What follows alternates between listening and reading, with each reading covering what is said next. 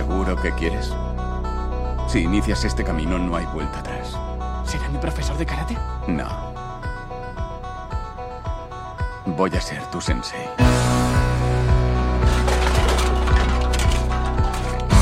Voy a enseñarte el estilo de karate que me enseñaron a mí. Un método de lucha que tu generación de moñas necesita desesperadamente. Suerte.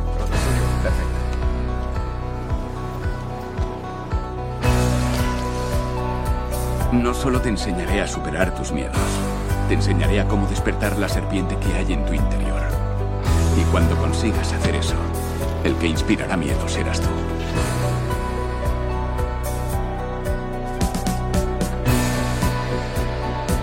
Desarrollarás fuerza.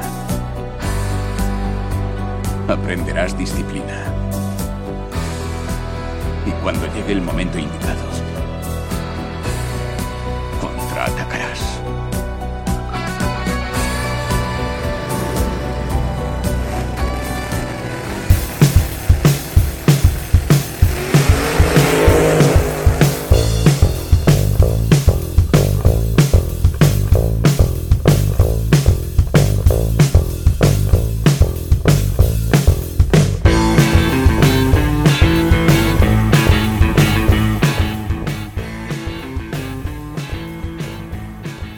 Bienvenidos a un nuevo episodio de la segunda temporada de Rayos y Retrócanos, tu podcast de cine y series.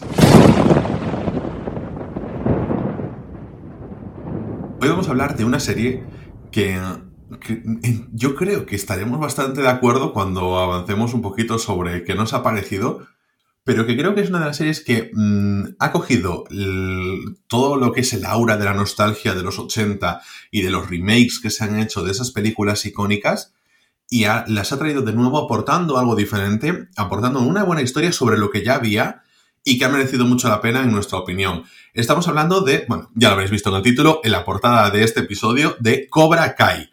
Esta segunda mm, venida de este, mm, esta puesta en escena 30 años después de los eh, acontecimientos sucedidos en Karate Kid 1, 2 y 3. La 4 es algo como que se ha obviado en esta serie y, que sigue lo que son las vidas de Johnny Lawrence, el antagonista de Daniel LaRusso, el protagonista en la primera mm, película de Karate Kid, y de el propio Daniel LaRusso en cómo le ha ido las vidas, o sea, cómo le han, se han encontrado, lo que han pasado después de esos eh, acontecimientos y cómo esas vivencias y experiencias les han afectado.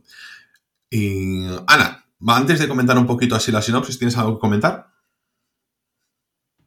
Sí, que mm, tenemos que dejar muy claro que muchas veces las segundas partes pueden ser buenas y muy buenas y yo creo que este año con algunas cosas que hemos comentado en este podcast, como por ejemplo la serie Watchmen, que sigue los acontecimientos de el, cómic de, Watchmen, o el ejemplo de Cobra Kai, que es como que nos quita ese mito, ¿no? De que, de que las continuaciones de las grandes sagas como que siempre son bazofia. Así que, bueno, eh, yo creo que es algo a tener en cuenta. A ver, es que la verdad, cuando te dicen vamos a hacer una serie de una película de estas icónicas, vas con miedo porque tienes ya experiencias que no son nada, nada interesantes. Por ejemplo, yo pienso cuando, bueno, primero ya cuando se retomó el tema de, de Karate Kid, yo vi esta la que se hizo con Jaden Smith, el hijo de Will Smith, y con Jackie Chan, y pff, bueno, en fin, a mí son las películas que me gustaron mucho, las de Karate Kid. Y cuando, cuando, por ejemplo, Terminator, que se había hecho esa Terminator 3, que había sido bastante fracaso, luego se intentó retomar, se hizo mm, esta serie de las, las crónicas de Sarah Connor. Esas películas muy icónicas que se intenta estirar el chicle y se intenta sacar réditos, se intenta partir como de una base que es los fans, para decir, vale, empezamos ya con una audiencia, que son los fans que por lo menos le van a dar una oportunidad, aunque sea para criticarlo, y si podemos, pues atraer a nuevo público que además pues empiezan a consumir el contenido antiguo, podemos volver a sacar merchandising y todas estas cosas.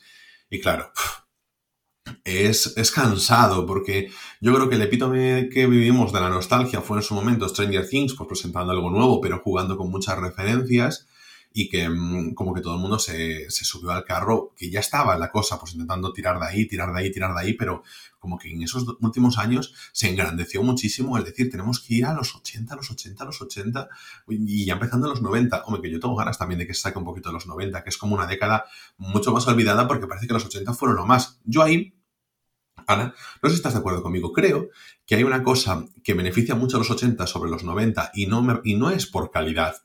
Creo que no es por calidad, porque en los 90 hay cosas muy, muy buenas. Pero creo que es que simplemente había mucho menos cine, había mucho menos productos culturales y cuando había un boom entre la masificación de la televisión, que se podía sacar muchos más productos en plan merchandising y cosas así, en que se podía estar, pues los, eh, iban los actores, las actrices, directores a los programas, al late show y todo eso, pues como que el cine se convirtió más en cultura popular y que todo el mundo podía hablar de lo mismo. Y junto entre eso y la globalización hizo que mm, todo el mundo pudiese hablar de los mismos productos, todos americanos, pero eh, que todo el mundo hablase de eso y entonces pues generasen fenómenos globales como, como Terminator, como Karate Kid, etcétera, no por, mm, creo, la calidad en sí de una década sobre otra, por ejemplo. A ver, es que yo, soy más de esa parte. Yo lo que creo es que fue una época muy icónica.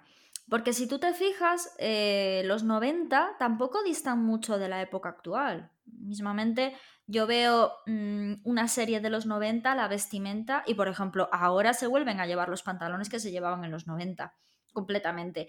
Y tampoco es algo que llame tanto la atención, pero sin embargo, te bajas a los 80 y aquella gente que llevaba el pelo a lo afro, con los piercing, con las chaquetas vaqueras, fue una época muy icónica que yo creo que es muy difícil de imitar porque parece que estás disfrazado. Sin embargo, los 90 como que fue ya mucho más estándar. Entonces, yo no creo, yo en eso sí que estoy de acuerdo contigo, que no es que hubiera más calidad en los 80, sino que fue una época de, salida de, muchas cosas. Mismamente en España salíamos de una dictadura, fue como la época de la, de la liberación, de salir al exterior, ¿no? Un poco como la caverna de Platón y comerse el mundo y la excentricidad. Entonces luego ya cuando todo eso se normaliza, pues es como que ya, bueno, pues ya es más normal, ya es más tal. Entonces yo creo que por eso es una época en la que se, a la que se le tiene muchísimo cariño porque fue una época que significó pues la, libertad, la, salida de, y representación de, los ideales de cada uno, de, no sé, la, música, por ejemplo, que a finales de los 70 cambió muchísimo, ¿no? Veníamos de los años 50, 60 con música jazz, música así más tal, y de repente aparece Led Zeppelin, aparecen eh, los Creedence, aparecen eh, toda esta gente que marcó un antes y un después. Y Freddie Mercury con toda su excentricidad en el escenario, porque al final era un showman en el escenario, ¿no? Y todo el mundo sabía que, era homosexual, se, se, pintaba, se ponía tacones, se disfrazaba de mujer en el videoclip de I Want to Break Free.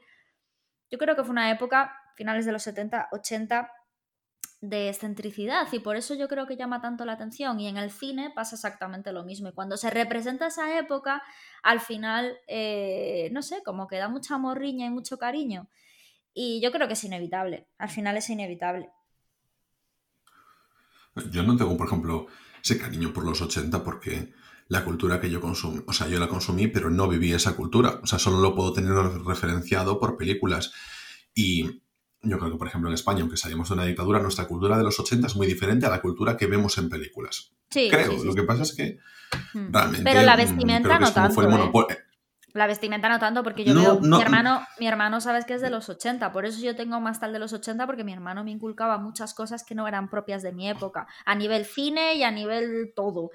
Y yo veo la vestimenta de mi hermano en los 80 o de mi tía en los 80 y, dices tú, mamá, ¿sabes? O sea, esas chupas, ese pelo a lo Bon Jovi, o sea, todo ahí, ¿sabes? Mi, tía llevaba el pelo, pero mi tía no, sino que ves fotos de la familia de cualquiera y en los 80 todos llevaban el pelo a lo loco, o sea, no sé, a mí me parece que, que en vestimenta sí que, sí que es cierto que sí que se parecía a lo de las pelis, las chupas de vaqueras, eh, las tachuelas, todas esas cosas.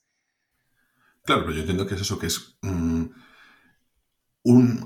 Quiero decir, ahí yo creo que tenemos un poquito la perspectiva cerrada a que el consumo cultural de los 80 viene de eso, de las películas que se hicieron globales en ese momento, de la música que se hizo global en ese momento, pero no deja de ser una cosa muy, muy, o sea, muy cerrada. Lo que fue Estados Unidos, que simplemente se exportó a todo el mundo y como que todo el mundo lo adoptó y, y ya está. Y que es icónica porque todo el mundo adoptó eso. Y a lo mejor antes aquí en España, en Europa, llegaban tantas cosas en los 70, porque coges los 70, coges los 60 en Estados Unidos, y también fue súper cambiante. Y los 60 en Europa también fue súper cambiante. Desde, vamos a mayo del 68, el movimiento hippie en Estados Unidos fue a nivel contracultural tan poderoso como pudo ser, por ejemplo, los 80, ¿no? Hmm. a nivel estético e icónico. Pero creo que los Estaba pensando yo antes, en, los, ejemplo, en el 68. Ah, vale, vale.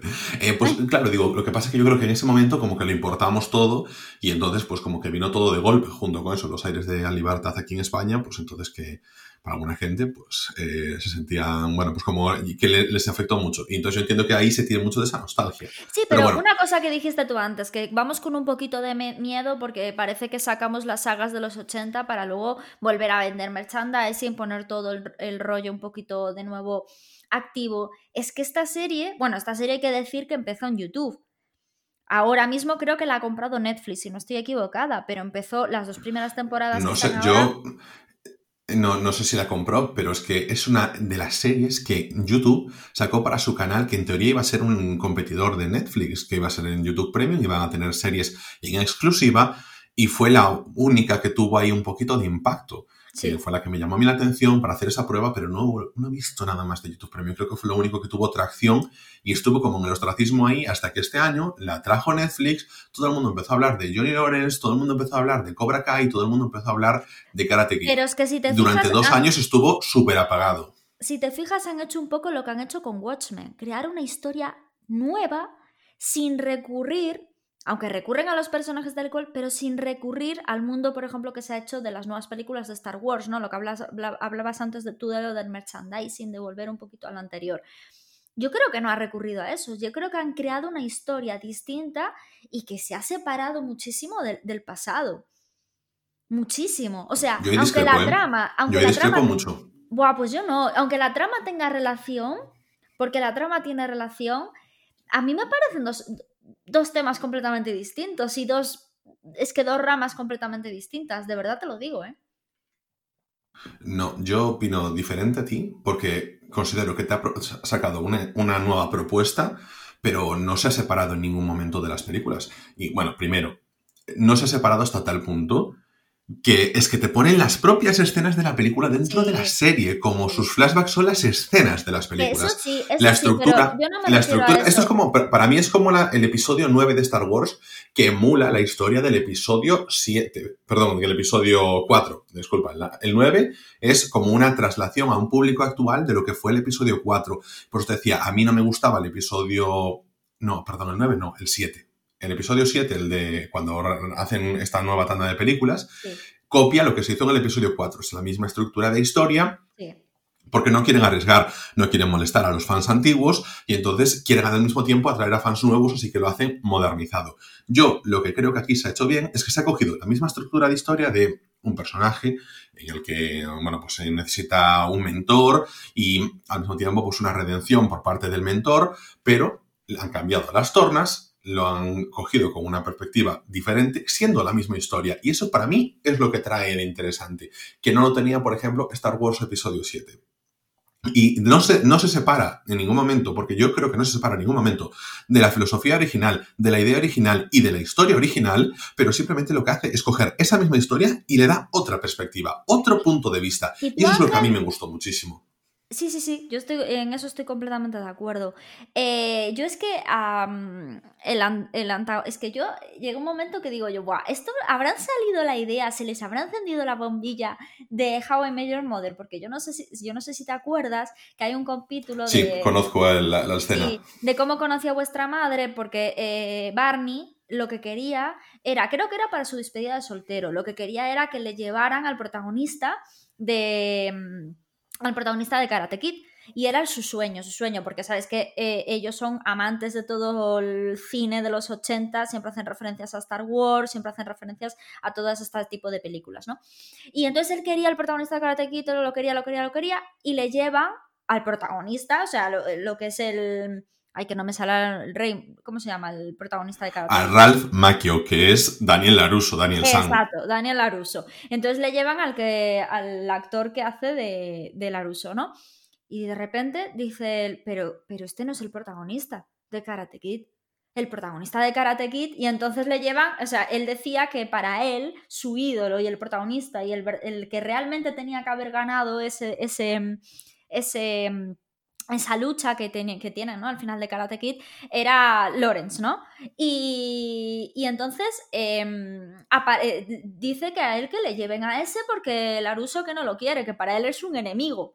¿Sabes? Entonces, esa guerra me encantó y, y, al final le llevan a, al, al, antagonista, ¿no? De Karate Kid. Y entonces, eh, realmente son los mismos actores ahora que hacen de Cobra Kai. Y yo pensando, viendo eso, yo decía, ¡buah! Cuando empecé a ver Cobra Kai, digo yo, es que tiene que, tiene, a lo mejor se les encendió la bombilla viendo How I Met Your Mother. Porque puede ser que se les haya encendido la bombilla viendo How I Met Your Mother. Porque claro, es no, que a lo mejor ni, siquiera a Ralph Macchio ni, ni al... ¿Cómo se llama? Ah, se me acaba de ir el nombre del actor. Eh, William Zapka. Eh, igual no a ellos, pero sí, eso, al directivo de ese momento de YouTube Premium y dijo, claro, aquí tenemos, aquí tenemos historia. Es a lo que me refería, no me mm. refería a los actores, sino a, la persona que pensó la serie que viendo Juan Major Mother dijo, coño, aquí hay trama ¿Cuánta gente no, no dirá qué pesado? Como, como nos pasa con Javi Major Mother que odiamos a Ted. Porque decimos qué pesado es, qué pelma es, y al final es el protagonista, y, todos nos vamos con Barney. ¿Sabes? Pues quizás pasa en este sentido lo mismo. al final, Bueno, bueno, la mayoría. Pero es que al final Barney es, es lo que representa en How I Met Your Mother, si, si te fijas. Entonces, a mí es que dije yo, es que seguramente alguien viendo esto a lo mejor se le, se le, se le ocurrió esta idea y, y salió de eso Cobra Kai, ¿no? Que por cierto, bueno, dime, dime Ángel, que te he cortado. Ibas a decir algo, ¿no? Ah, no, no, no, no.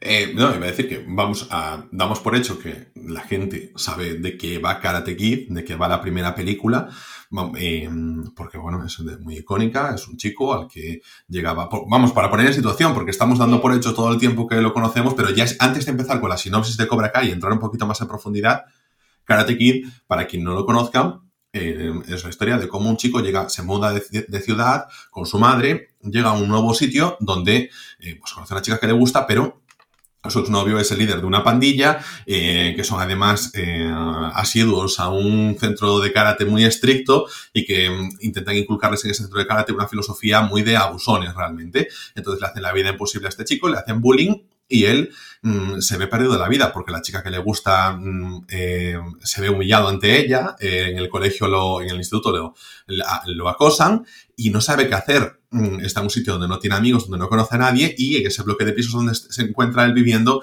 encuentra al que será su maestro y mentor, que es el señor Miyagi un japonés eh, que, eh, solitario que le descubre cómo funciona el karate y entonces le enseña su filosofía de vida, además de luchar, pues también a defenderse y a entender la vida con otra perspectiva. Entonces es muy bonita la relación entre maestro y mentor y cómo le ayuda pues eso, a estar un poquito más eh, en paz consigo mismo al margen de todas esas cosas que le suceden en el instituto y todo desemboca pues al final en un torneo de karate que, que hay en el valle, que es donde viven ellos y, se enfrenta a estos chicos y él pues les hace frente. Y, realmente es eso, es como la historia entre ellos dos. Y esto se sitúa 30 años después. Este chico, Daniel Laruso, tiene ahora una buena vida, es el propietario de un concesionario de coches. El chico al que le gana, el que era novio de la chica a la que le gustaba Daniel Laruso, que era Johnny Lawrence, eh, ya ha dejado ese camino karateca, eh, ha ido en su vida por otros lindes, le ha ido mal en la vida, eh, me gusta mucho ese personaje, cómo te lo plantean, Ana, porque, mm, ¿sabes? Es, como desoletado del mundo, no sabe lo que es Facebook, no se entera de nada, está súper out. Y yo creo que voy a hacer, mm, antes de, nada, de más, que nada, enfadado con el mundo, ¿no? sí, yo creo que tendríamos, tendríamos que abrir los spoilers, ¿no, Ángel? Claro, claro. Voy a leer rápidamente la, sinopsis de Film Affinity para yo no dejarme nada y ya está. Mira, Karate Kid, 30 años después de su enfrentamiento final en 1984 en el torneo de karate All Valley, Johnny Lawrence está en un momento malo de su vida. Sin embargo, tras ayudar a Miguel, un niño que sufre bullying, Johnny decide volver a abrir el dojo Cobra Kai, que era donde él entrenaba. El problema es que esto vuelve a desatar la rivalidad con Daniel Laruso, que ahora es un hombre de negocios felizmente casado, pero que le falta algo tras la muerte de su mentor, el señor Miyagi. Y sí, ves, lo dices tú. Netflix compró los derechos en 2020 de la serie, que tendrá una tercera temporada ahora, en enero del 2021. O sea, la tenemos ahí al ladito. Alana, eh, con esto te podemos decir que comienzan los spoilers, todo tuyo. Lo he oído millones de veces, pero prefiero llevarlo a otro sitio. Y aquí tiene las instrucciones. Gracias otra vez por volver a confiar en nosotros. El señor Laruso querría darles las gracias personalmente. Voy a buscarlo. Dese prisa, me tengo que ir. Un momento. Tenemos el coche en uno de los depósitos de la casa. Tengo que ver en cuál. ¿Sabe qué? Que volveré mañana. Pero, oiga.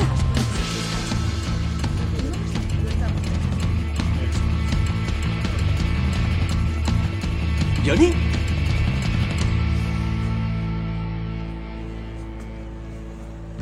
Johnny Lawrence. Si es que sabía que eras tú. Madre. Oye, ¿cómo estás? ¿Qué hay? Madre mía, fíjate. Sigues teniendo esos ricitos dorados, ¿eh? Es alucinante. ¿Qué, qué, qué tal te va? Genial, tío. Gracias, muy bien. Me alegro, es. ¡Eh, Anush! Ven, Luis, ven aquí. No, Quiero no, presentaros a- No, no, no, no, no. Este es Johnny Lawrence. Nos conocimos hace mucho tiempo, ¿verdad, colega? Era el tío más duro del instituto. Cuando vine a vivir aquí desde Nueva Jersey, él y yo tuvimos nuestros más y nuestros menos. En fin, me la tenía jurada. Es que fuiste a por mi novia. Bueno, ya. De hecho, en realidad ya no era tu novia, ¿eh? Porque. Ah, dejémoslo, ya es agua pasada. Oye, ¿es el karateca ese? ¿El tío del campeonato? Es al, al que le diste lo suyo. Bueno, fue un combate muy igualado, pero estrictamente hablando, le pateé la cara. Te estoy vacilando, hombre. La patada fue ilegal. Oh, ilegal, ya. ¿Y tu codazo en mi rodilla qué? Me amonestaron y tú ganaste. Eh, eh, nada de peleas en el concesionario. Ya. Venga, a volver al trabajo. Claro, Venga, encantado. A trabajar. Dejémonos de recuerdos. ¿Qué te trae por aquí? ¿Buscas un coche nuevo? Vale, yo lo primero que quiero hacer es una mención especial a uno de los mejores oyentes que tenemos, que, es mi amigo de, uno de los pocos amigos que conservo de- del colegio desde los tres años, que es Lucas, que seguramente pues cuando nos oiga le, le hará ilusión. Y yo voy a decir una anécdota que me pasó con él, que a ver, que tampoco tiene gracia, ¿sabes? Pero yo en aquel momento eh, éramos niños y, y este chaval tiene. Es la típica persona que cuando habla ya te estás riendo, ¿no? Y tiene un, un humor muy, muy, muy característico. Y entonces estábamos en clase de ciencias sociales y de repente cogió, cogió la profesora e intentaba decir el nombre de un actor asiático. Y entonces empezamos a decir todos en clase: eh, Jackie Chan, Bruce Lee. Y la profesora, no, esos no, esos no, es, es, más, es más antiguo, es más antiguo. Entonces cogió Lucas y saltó, ¡El señor Miyagi! Pues se llama Lucas, mi amigo. y es que yo fui la única que me reí porque era la única que conocía al señor Miyagi, porque claro, al final es lo que dices tú, esto es de la época de los 80. Y a no ser que te lo hayan puesto en casa o a no ser que tengas tú una inquietud por el cine, no es normal conocer la- las películas de Karate Kid, ¿no? Y yo me acuerdo, es que me acuerdo de esa anécdota muchísimo. Y como es un oyente, pues quería hacer, hacer referencia a, él. Y mm, a ver, yo la serie, la verdad, eh, al principio me costó mucho engancharla, ¿vale? Eh, fue como, mm, no sé, em, al principio era como, me daba pereza por lo que decíamos antes, que yo creía que era como que un poco rizar el rizo. Y mm, sí que es cierto que el personaje de Lores, la verdad, es que como que, no sé, como que engancha, ¿sabes? Por- porque es un tío que está completamente enfadado con el mundo, es un fracasado, siempre ha sido un fracasado, eh, perdió contra su su mayor enemigo, ¿no? Que era la Russo, aún encima la Russo es un tío de éxito, ha abierto un montón de concesionarios por toda, por toda Norteamérica, eh, está forrado, vende coches de lujo, tiene una casa espectacular, una mujer espectacular, unos hijos espectaculares y al final es, él representa todo lo que es el fracaso, todo lo que intenta fracasa, ¿no? Entonces, la historia es que él conoce a un chaval que estaba en la misma situación que él, que era un fracasado como él. Y, empieza a entrenarlo. Y con esta historia eh, decide abrir el gimnasio que sería Cobra Kai, que era eh, donde él entrenaba cuando, cuando era joven y cuando compitió con la Russo. Entonces empieza a abrir, a entrenar con este chico y la verdad es que crean un poco una relación un poco paterno-filial, porque él al final, el chaval no tiene padre y él sí que realmente tiene un hijo, pero eh, no, lo, no ha tenido nunca relación con él. Entonces, a mí eso, pues al principio me, costó entrar un poco porque era como, uff, otra vez a repetir lo mismo, tal y que cual. Pero bueno, le di una oportunidad porque uno de nuestros oyentes eh, nos pidió que por favor viéramos y comentáramos Cobra Kai y tú llevabas bastante tiempo diciéndome que la viera y dije, venga, o sea, me lo, me lo pongo como deberes. Bueno, pues al final me enganchó muchísimo. O sea, la primera temporada me parece súper buena que es donde se ve toda esa eh, competitividad entre la ruso y entre él, y luego eh, que se ve todo lo que es eh, los engranajes ¿no? de, la competitividad que se va creando también por culpa de ellos entre em, los chicos que él entrena, ¿no? Y eso hace que despierte la curiosidad de la ruso y decida también crear eh, su propio gimnasio de entrenamiento, eh, pero eh, con todas las enseñanzas de Miyagi, en lugar de la, como volviendo un poquito a hacer lo que se hizo en los 80, ¿no? De, sería las enseñanzas de Miyagi, las enseñanzas de Cobra Kai y los chavales con la misma competitividad que tienen sus, sus sensei, ¿no? Que se llama. Entonces, a mí todo esto me encantó. Me enganchó muchísimo el personaje de la hija de la Russo porque desde pequeñita le enseñó karate, de repente aparece el hijo de Lawrence, se llama Lawrence, ¿no?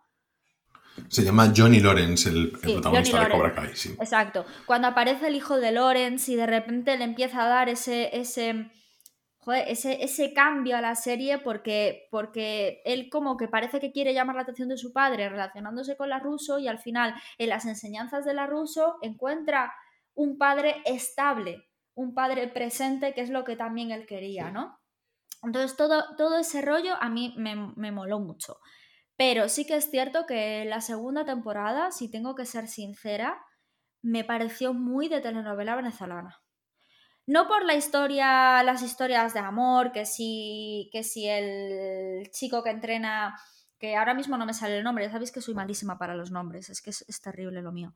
Eh, chico que entrena a Miguel. Miguel, exacto. Miguel.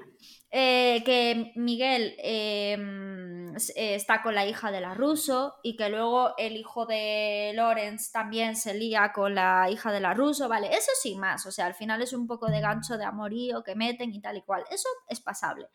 Pero las situaciones absurdas en plan, de repente nos odiamos entre Laruso y, y Lorenz y de repente nos queremos y de repente nos odiamos y de repente así, eh, pim pam, pim pam, pim pam y como los acontecimientos todos a cholón.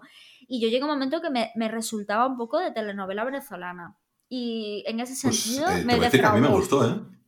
A mí, me gustó. A mí, no me, a mí no me gustó. Yo creo que perdió calidad respecto a la primera. Mm, bueno, yo, yo no no noté tampoco mucha pérdida de calidad respecto a la primera. Yo te voy a decir, mira, lo primero que me gustó a mí, eh, el sentimiento, mira, es que me, gusta, sabes que nos gusta mucho hablar de este tema de la nostalgia. Johnny Lawrence es un hombre que se quedó en el pasado, se quedó en 1984, de ahí no pasó, o sea, tenía 16 años y se quedó los 16 años haciendo las más cosas que un hombre de 1984, pero en el 2018.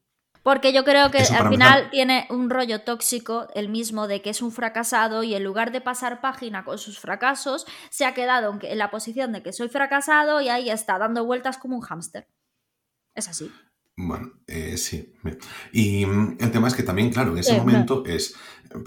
perdió el respeto así con sus amigos, se quedó frustrado, el propio orgullo le, le, tiró hacia atrás, perdió mm, a su maestro, que aunque fuese muy tóxico, pues oye, es perder también a un referente y, vio como todo por lo que le había apostado le había ido en contra y que la filosofía de vida que había seguido durante los últimos años no era buena, porque otra persona llegó con otro tipo de enseñanzas, con otra forma de ver la vida, que son las enseñanzas del señor Miyagi, y le dio una lección. Le dio una lección, pero él no la aprendió. Él quedó eh, atacado en ese dolor porque, bueno, pues ya tenía sus traumas del pasado, que lo que me gusta es que durante esta serie se va viendo.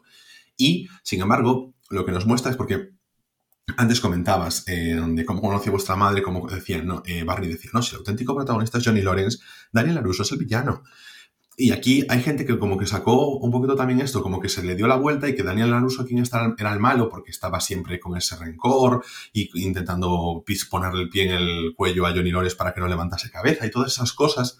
Pero yo creo que no, que Daniel LaRusso no ha cambiado nada desde cuando fue la, serie. No es que se cambie el punto de vista. Eh, Daniel LaRusso sigue sacando los defectos que tenía en las películas. En las películas, pues, le gustaba ese rollito de la competitividad, le gustaba hacerse un poco el chulo, tenía esas cosas porque era un adolescente y esas actitudes las siguió manteniendo y ante la falta del señor Miyagi, pues se le volvieron a desarrollar. Y solo cuando él vuelve a recordar para sí mismo, no para hacer un dojo ni para promocionarse, sino para sí mismo, esas enseñanzas es cuando vuelve a tener el control de la situación, vuelve a darse cuenta de la realidad, vuelve a aplicar esa filosofía de vida y entonces vuelve a estar estable. Pero esos comportamientos tóxicos que han tenido los dos se siguen em, eh, mostrando. Y, en la, y yo creo que esos vaivenes yo los interpreté así. Es esos comportamientos tóxicos de Daniel los dejaba de tener en esos momentos en los que mm, sentía necesidad de tener, de recuperar esos recuerdos con el señor Miyagi. Y entonces el señor Miyagi lo que decía es que no busques los enemigos de karate para defenderte, no estés ahí buscando gresca es una filosofía de paz, vamos a intentar armonizar. Y eso es mm, esos vaivenes que le llevaban a estar bien con Johnny Lawrence. Y Johnny Lawrence era en el momento en el que se daba cuenta, porque veía las consecuencias de los chavales que entrenaba, de que el método Cobra Kai era un método tóxico también. Entonces, en esos dos momentos que coinciden en la serie en el mismo tiempo, es cuando ellos se juntan. Y otra vez, eh, con el, con el cruce de acontecimientos negativos, es cuando vuelven a sus actitudes tóxicas. Por eso tiene ese bien. A mí me parece que se contó muy bien. Yo, a, mí, a mí me gustó mucho en ese momento. Y el hecho de que Johnny Lawrence haya quedado en 1984 me gusta porque es como esa crítica precisamente a lo que yo decía, a la nostalgia mal. porque él está, pues, vamos a ponernos, em, que sale en muchos momentos muy gracioso. Mm, él se busca, él quiere su cassette, no sabe lo que son los, los derechos de autor, cuando le dicen de hacer un vídeo promocional de su gimnasio y dicen que tendrán que comprar los derechos de una canción, dice, no pasa nada si yo tengo un, cassette de esos, quiero un coche como los de entonces, pero tuneado, mm, no sabe utilizar es un teléfono móvil, no sabe utilizar un ordenador. Graciosísimo el momento en el que le descubren internet y lo primero que busca es chicas desnudas y cosas así de persona que no ha vivido los últimos años, que ha querido estar al margen. Y es como una crítica a esa nostalgia malentendida. Y a mí eso me gusta, me gusta cómo lo, han llevado y sobre todo la confrontación de esa nostalgia que tanto se alaba y tanta cosa eh, se hace de ella, cuando confronta con el mundo de ahora, de ahora mismo, mm, pues resulta que, que, pierde, porque todo tiempo pasado fue peor realmente, y se encuentra ante mm, toda esta gente diversa que va a su, a su dojo, que al principio pues no los quería, porque él quiere a los típicos, eso, a los chicos rubios, de buena familia y todo eso, y se encuentra con un percal totalmente diferente, con diferentes identidades, que mm, no quieren que se les hable mal, que no quieren que se les abuse, que quieren respeto, que quieren sentirse tratados como personas y no como soldados y todas esas cosas. Eh, el tema de las identidades sexuales, como bloquea porque no entiende nada. Ese choque de mm, generaciones en una persona que ha estado al margen todo este tiempo y que siempre quiere vivir anclado en el pasado, me ha gustado mucho cómo se ha llevado. Creo que es además una muy buena crítica a generación, a gente que vive en nuestro, en nuestro año, en el 2020, y que se siente que tiene que volver de antes y todas esas cosas mm, de una forma mucho más obcecada, obtusa. Entonces, me gustó mucho cómo se trató y sobre todo el, tema de Daniel, cómo se iba perdiendo porque no tenía esa persona que era el señor Miyagi, porque en las películas, en la 1 se notaba muchísimo cuando se le estaba yendo y Miyagi lo reconducía, en la 2 no tanto, pero luego en la 3, que hace un recuerdo en esta segunda temporada, como Daniel San llegó a ser miembro del Cobra Kai, porque él quería volver a competir, quería ir a su torneo y entonces perdió de nuevo el camino eh, y el señor Miyagi pues veía cómo se estaba yendo, pero él siempre lo dejó cometer sus errores y luego él, cuando volvía a recordar esas enseñanzas y a entender esas cosas, volvía a una senda correcta, a la senda del respeto, a la senda del que les eh, estaba inculcando el señor Miyagi. Y en esta película, digo, en esta serie, en esta segunda temporada, sucede mucho eso, esos vaivenes y todos creo que para mí están todos justificados con lo que pasa a través de sus hijos, que es como ellos viven su enfrentamiento pasado. Y no sé, a mí me gustó mucho, yo me quedé con eso y me pareció, la verdad, eh, que quedaba muy bien. Y voy a decir una última cosa antes de dejar paso a Ana, que es de lo que más me gustó de la serie, que es, una vez más, un tema técnico, y es la duración de los episodios, 30 minutos, temporadas de, ¿qué eran? 8 episodios, 10 episodios, de 30 minutos, se consume muy rápido. Claramente eh, tenían el enfoque, en mi opinión, de, llevar algo a YouTube, porque YouTube al final el mayor la tasa de consumo es ahora mismo en teléfonos móviles, tiene mucho sentido y, y joder, se agradece, se agradece porque no se estiren los chicles. Yo creo que la segunda temporada mm, a lo mejor le sobró algún capítulo, podría condensarse en un capítulo menos, alguna cosa, pero más por el tema de los enfrentamientos y entrenamientos de estos chicos. En esta segunda temporada, además, venía eh, con el cliffhanger de la primera, que es el regreso del entrenador de Johnny Lawrence. Y, mm, hombre, yo creo que una aparición necesaria para ir justificando el desapego a ese método tradicional de el sargento de hierro, de J.K. Simmons en Whiplash, de ser súper duro, de inculcar las cosas con mano dura, que eso que es muy rollo de, del padre eh, de brazo de hierro, ¿sabes? Que eso que es algo que se gusta mucho a los americanos y que aquí pues consideramos que, que, eso, que la gente que le falta mano dura para aprender, que si no son unos lloricas y todas esas cosas, y que es una cultura súper tóxica que fomenta los abusos y que se deja atrás. Y yo creo que se llevó muy, muy bien. Y ahora ya te dejo paso, que estuve ahí largando bastante.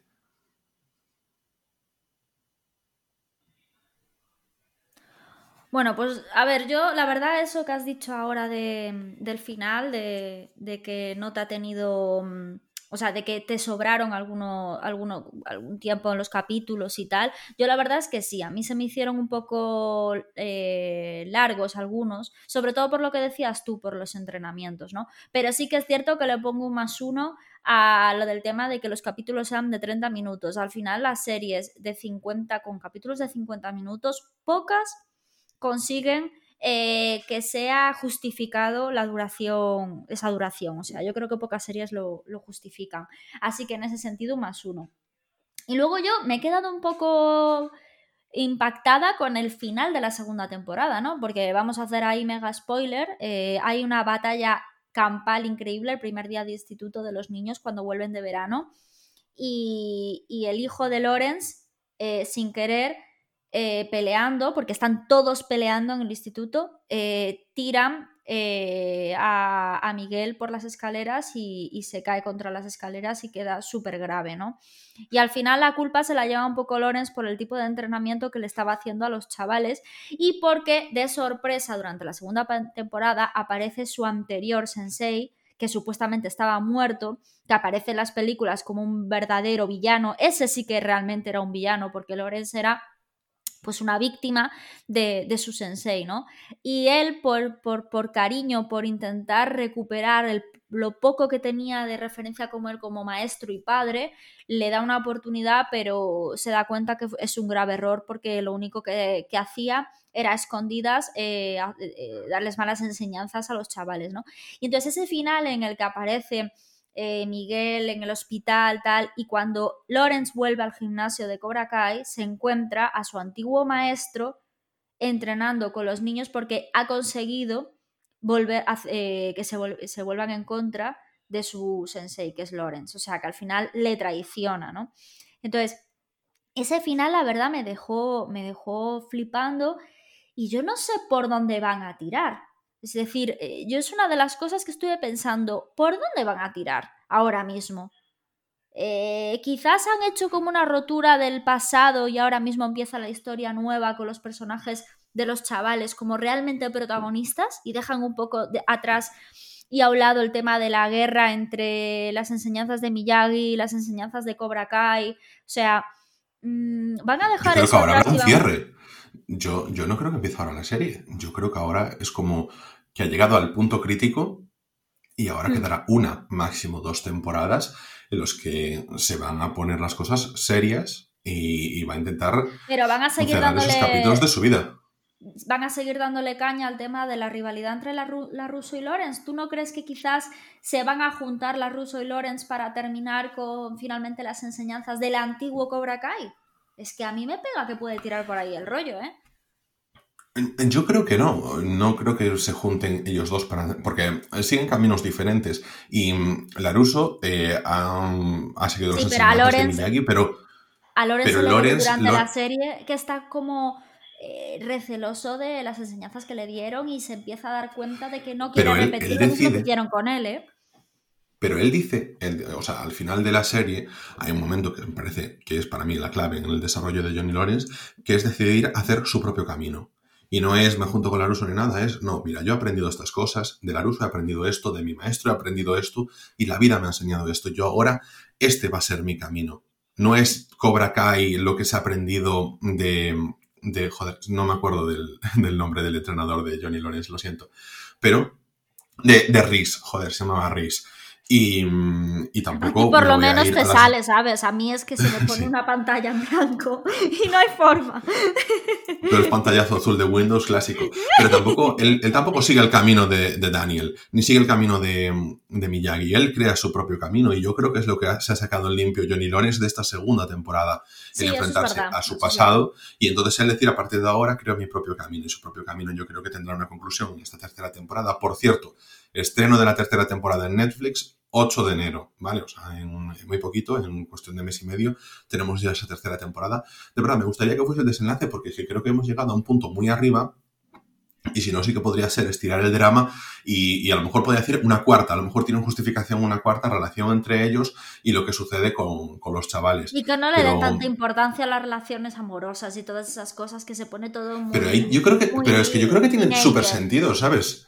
Ya, pero creo que tiene su sentido porque Karate Kid no deja de ser una película teenager y están hablando de personajes, la importancia que tiene la... Joder, es verdad, y los personajes protagonistas al margen de, la, de Laruso y de, y de... ¿Cómo se llama aquí este chico? De Daniel Sam, son adolescentes que, joder, que esa parte de relaciones, eso es súper importante en su vida, es que yo no la veo mal. Yo veo que es lo más razonable. Obviarla sería lo extraño, en mi opinión. y ahora... ¿Sabes qué? Me voy a poner un poco porque casi se me olvida un tema. Te voy a cortar porque casi se me olvida un tema porque si no nos vamos a extender demasiado. Em, hay un tema que, que, hago una crítica a la serie totalmente. O sea, y yo no sé si voy a quedar muy de feminazi o me vas a decir, Laje, se te está yendo la olla. Pero yo es una cosa que reflexioné viendo la serie.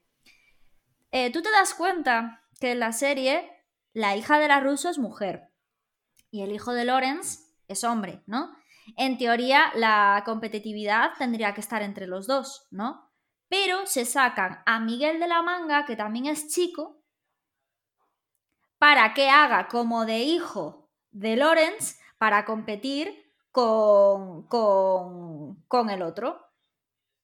No sé si me entiendes. Y entonces, la chica, que en realidad tendría que ser, la, la, batalla tendría que ser entre la hija de la Russo y la hija de Lorenz, se, sacan un, tercer personaje porque así es un hombre contra un hombre y que aún encima batallan por el amor de la chica. A mí eso me resultó muy ochentero y muy antiguo, que sí que es cierto que hace referencia a todos los 80 y tal, y eran muy típicas esas tramas. Me resultó muy ochentero y súper antiguo, y me rechinó muchísimo. Porque en realidad pues sí que es cierto. No me, saltó. A mí sí. no me saltó. porque yo, bueno, te doy mi perspectiva, dale tú, perdona.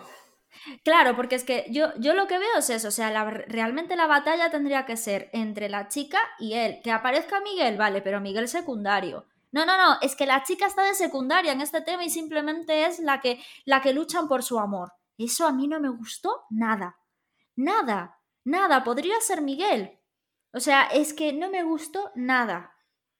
¿O por qué lugar Miguel no es una chica? ¿Sabes? es que no me gustó nada. Te doy, mi punto de vista. Es que yo creo que tanto el hijo de Lorenz como la hija de Laruso realmente no están en la pomada de todas estas cosas. Quiero decir, él aprende porque se enamora de ella y ya está. Pero el hecho de que salga Miguel y no sea la hija de Lawrence, o sea, que no sea la hija de Laruso en ese sitio, pues porque la hija de Laruso pues tiene su comodidad, su vida tranquila y ya ha seguido en, teoría las enseñanzas que el señor Miyagi le ha enseñado. Yo creo que se justifica con la historia, ¿eh? sinceramente. Sí, que sí, que sí, que, se además, justificará, que, yo no digo que, no. Que, además, fíjate, en la, pero fíjate, yo creo que la historia, precisamente en lo que va, es no querer transmitir durante las dos temporadas, es no transmitir el, heredar estas rivalidades, esas rivalidades que realmente la rivalidad se convirtió en la rivalidad entre Miyagi y Riz, porque Riz quería que se trasladó a Laruso y a Lorenz, porque Lorenz, pues, oye, le, iba en ese momento, pero que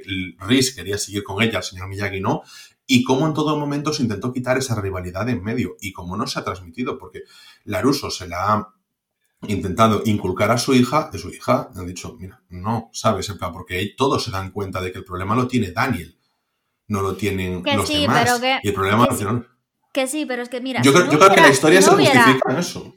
mira, si no hubiera el trío amoroso, te diría que se justifica. Pero habiendo el trío amoroso, habiendo el trío amoroso, creo, Creo que ni luchan por. Yo, es que yo creo que ni luchan por su amor. Bueno, hay una rivalidad en la última. A ver, la última batalla, él está jorobado porque sabe que ella se ha vuelto a besar con Miguel. Está jorobado porque él, ella se vuelve porque estaban saliendo, pero es que yo creo que no, o sea, en ningún momento estaban en el tema de luchar por su amor. En todo momento, para mí, fue el heredar las rivalidades que había antiguamente, que es en lo que estaba diciendo la serie, que no debería ser, que no se debería heredarse esas rivalidades yo, yo creo que, es que ella, ella no, que creo que ella siempre fue sujeto y no objeto, la hija de Laruso, que siempre fue por su cuenta, siempre ha dado mucha estopa, y creo que ahí nos ha tratado mal en ese sentido. No, yo no le, vi la óptica de sí. Yo creo que el, topicazo, eh, a mí me parece que han buscado el topicazo, así, ese, que a mí es lo que no me ha gustado de la segunda temporada. Todo ese rollo eh, no me ha gustado. Nada, cero, cero. Eso sí que no, no me ha molado. Bueno, Ángel, ya llevamos 42 y pico minutos. Yo tenemos el, reto de no pasarnos de los 40 minutos, máximo 45, porque si no, sí que realmente se hacen pesados los podcasts, ¿no, Ángel? Bueno, así que vamos cerrando con esto. Así que esto ha sido todo por hoy. Nos vemos aquí, aquí mismo, dentro de siete días. Vamos a empezar ya con una programación especial del mes de diciembre, resumiendo lo mejor del año. Vamos a hablar de las mejores series, vamos a hablar de los mejores actores y actrices, vamos a hablar de las mejores películas de este 2020 que ha sido un año así más truculento con el tema de un coronavirus por el medio y cómo muchos estrenos de cine se han retrasado, cómo se han retrasado los estrenos de cine, se han retrasado la emisión de estas películas en servicios de streaming y de vídeo bajo demanda, etcétera, pero vamos a intentar pues traer lo mejor que se ha estrenado este año y, oye, pues que tengáis también para estos días así que comienzan las fiestas, pues un poquito más de material para ver no vamos a traer una programación habitual, o sea, esta va a ser la última recomendación monográfica del año, no vamos a traer las recomendaciones de diciembre como tal, más algo que si no nos dé por ahí, pero seguramente no. Eh, no vamos a traer, o sea, sí, tops, sí, no vamos a traer los tops habituales, sino que van a ser sobre lo mejor del año. Y, nada, vamos a intentar eh, daros esos contenidos así especiales, vamos a intentar eh, crecer un poquito ahora de cara a 2021 con estos especiales que vamos a hacer. Así que nada, os animo también muchísimo a que, además de que si queréis encontrarnos, ya sabéis que estamos en Spotify, en Evox, en Apple Podcasts, en todas las aplicaciones de podcast del mundo y que nos habléis por Twitter en arroba que es nuestra cuenta oficial. Si nos dejáis una reseña en Evox, en Apple Podcast o el like en Spotify, os lo agradeceremos un montón. Y, ya sabéis, cualquier petición, esta pues nos ha comentado uno de nuestros oyentes, Xavier Olan, que teníamos que hacer la review de Cobra Kai, que era lo que se refería Ana antes.